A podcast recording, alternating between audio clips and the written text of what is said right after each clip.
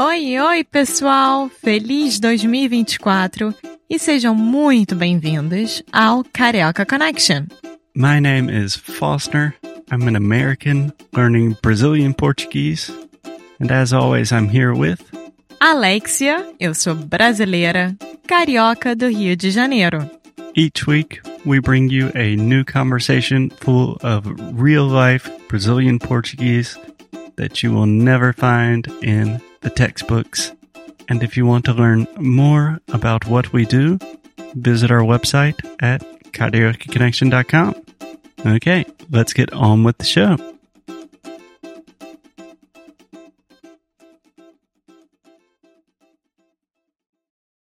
Oi, Felipe. Oi, tudo bem? Tudo.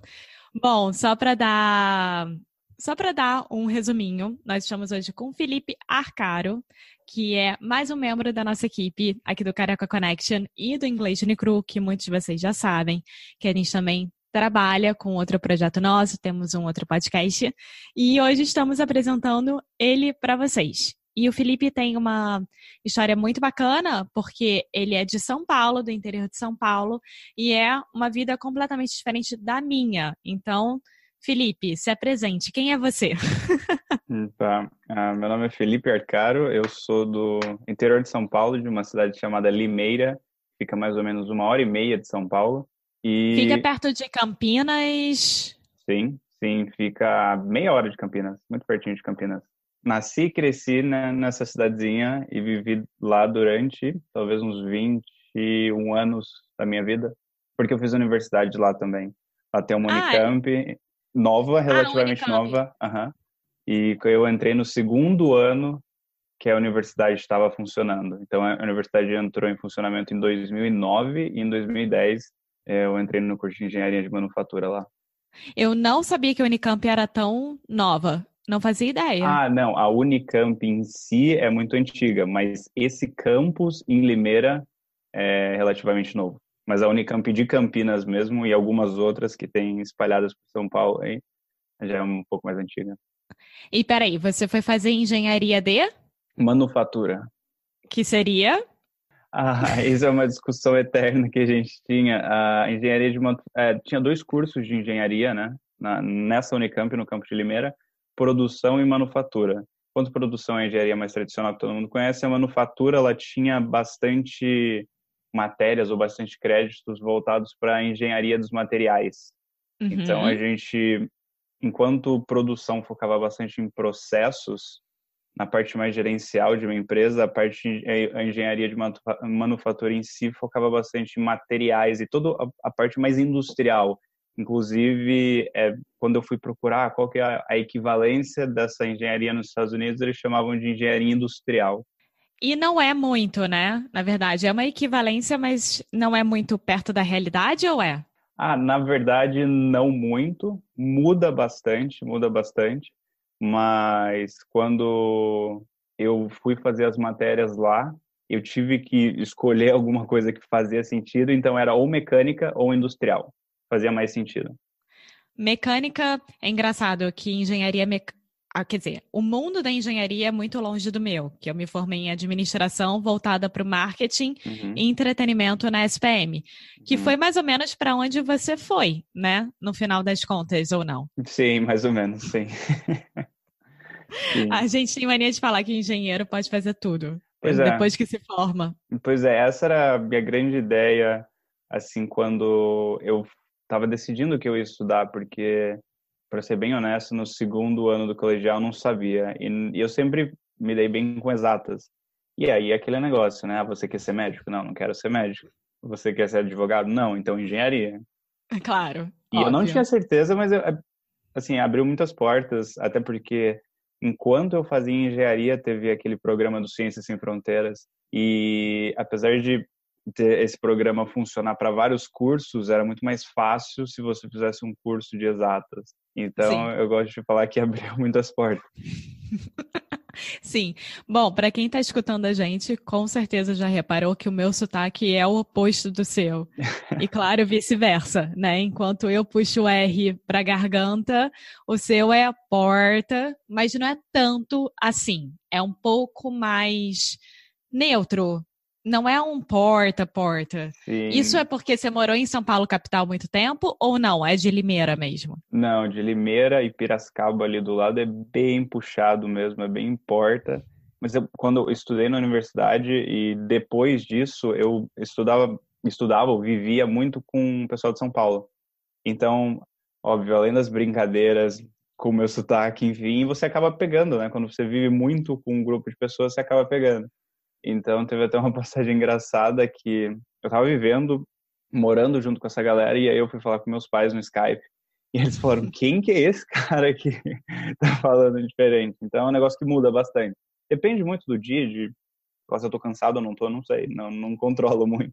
É engraçado você falar isso, porque o Foster, com o inglês dele, que é do Sul, hum. ele não tem sotaque do Sul. Comigo, uhum. no podcast, nada. Agora, quando ele tá lá, é sulista total. É sim. muito engraçado ver isso. Sim, é muito sim. Engraçado. Achei muito interessante, assim. E a gente não escolhe, não escolhe mesmo. Parece que você. Eu acho que tem muito a ver com empatia. Depende com quem você está falando, assim, sabe? Sim. É muito, muito interessante. E também depende de como é que a pessoa te entende. Por exemplo, com os meus alunos, quando eu estou dando aula de português, com algumas pessoas eu posso puxar muito o meu SX, uhum. né? Eu falo muito carregado.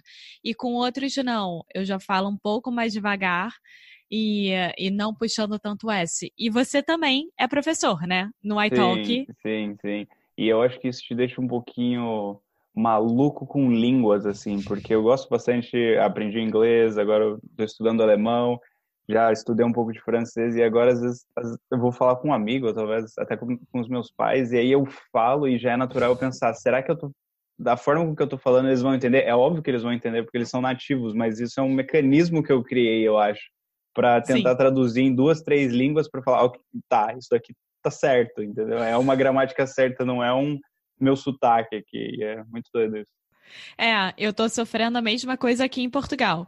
Toda vez que eu abro a boca é... para falar alguma coisa assim, será que eles vão me entender? Ou será que eu não vou conseguir entender a resposta? E assim vai. É uma loucura esse país. É Sim, loucura. mas você já está treinada, né? Porque com os alunos é mais ou menos assim. Você tem que falar de uma forma que, se ele traduzir exatamente, talvez para inglês, que é a língua mais comum, ele vai entender e aí segue o barco. É. Assim. É. Bom, então vamos lá. Você nasceu em Limeira, ficou em Limeira até 20 anos, depois foi para São Paulo. E aí em São Paulo você ficou quanto tempo morando na capital? Tá, então na verdade eu não fui direto para São Paulo. É, e na verdade eu nem tinha vontade de sair muito de Limeira, mas eu conheci muitas pessoas de São Paulo e, isso, e eu comecei a visitar, visitar essa galera e eu achei muito legal. Falei, pô, legal essa cidade, principalmente no final de semana. E ah, sim, isso claro. plantou uma sementinha na minha cabeça. E aí eu não fui direto para São Paulo. Eu fiz o intercâmbio. Depois que eu voltei do intercâmbio, eu consegui um estágio em Jaguariúna, na Ambev. Nossa, aí, ah, bom, tá. Jaguariúna eu não ia saber onde que fica mesmo. Sim, fica 15 minutos de Campinas, na verdade. Ah, tá. Tá bom. Bem pertinho, tudo perto aqui. E aí eu vim morar em Jaguariúna. Depois de um tempo eu achei que a cidade era um pouco pequena. Continuo, ainda no mesmo trabalho, fui morar em Campinas. E aí em Campinas eu morei por um, um, um ano e meio, dois anos e tal.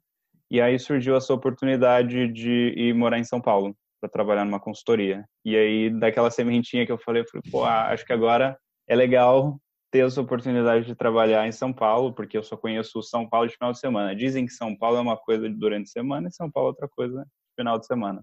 E é? Sem dúvida nenhuma, sem dúvida nenhuma. E o que eu ouvia bastante é que um dos luxos, considerado luxo em São Paulo, é morar perto do trabalho, porque o trânsito é um negócio maluco, assim. E, e essa era a minha prioridade, morar perto do trabalho, e eu consegui. Eu trabalhava na Berrine, e aí eu uhum. encontrei uma galera que também trabalhava na Berrine, a gente fechou um apartamento lá e eu morei em São Paulo por sete, oito meses, alguma coisa assim. E foi ah, eu pensei que era mais. Não, eu não, não.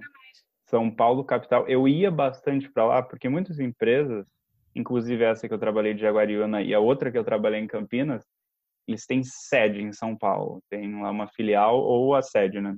Então, muitas vezes eram, apesar de eu morar aqui, eram dois dias aqui, três dias em São Paulo, e ficava nessa ida e vinda, assim, né? E às vezes eu ficava por lá e às vezes era ônibus todo dia, ônibus da empresa mesmo, que cansa bastante.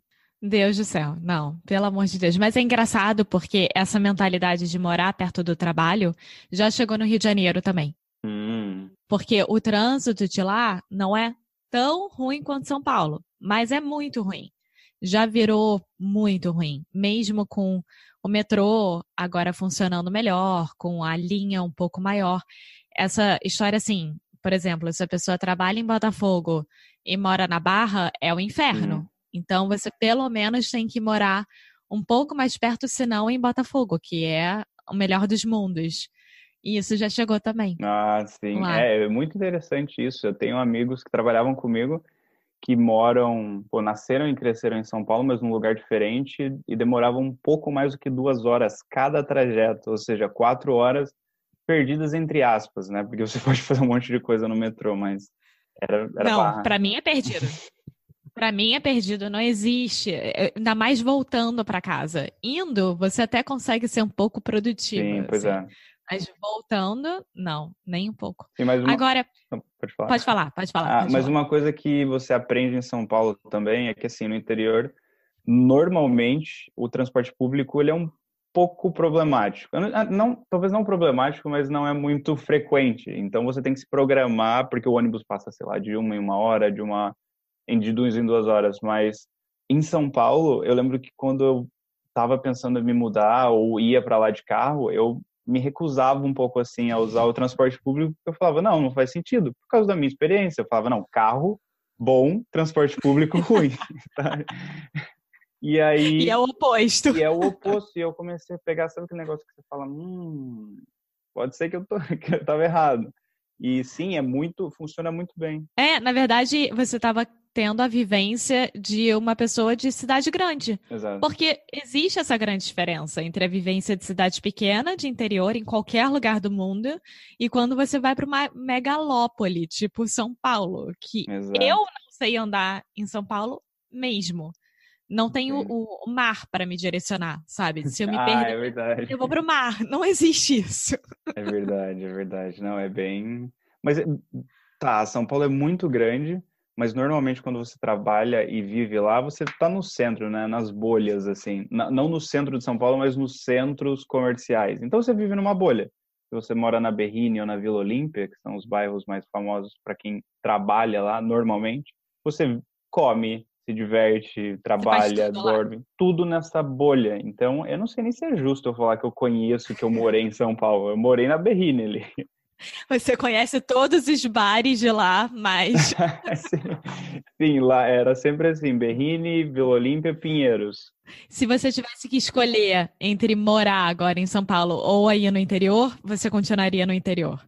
Então, isso é bem complicado porque, sabe, tem esse traumazinho de São Paulo, né? Ah, muita gente, muita coisa acontecendo.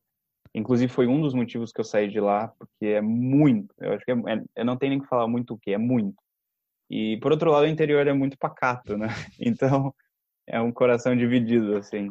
É difícil. Existe alguma cidade meio termo aí em São Paulo, qual você fala, ok, essa talvez seria bom?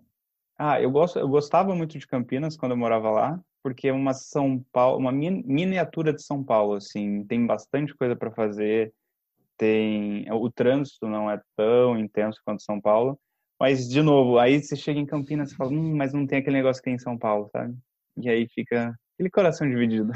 Sei, mas pelo menos em Campinas tem até o aeroporto, né? Sim, então seria sim, uma sim. ótima, na verdade. Sim, sim. É, é engraçado isso.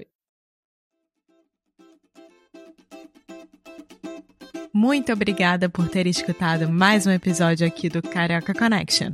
If you're still listening, we imagine that you are pretty serious about improving your Brazilian Portuguese. That's awesome.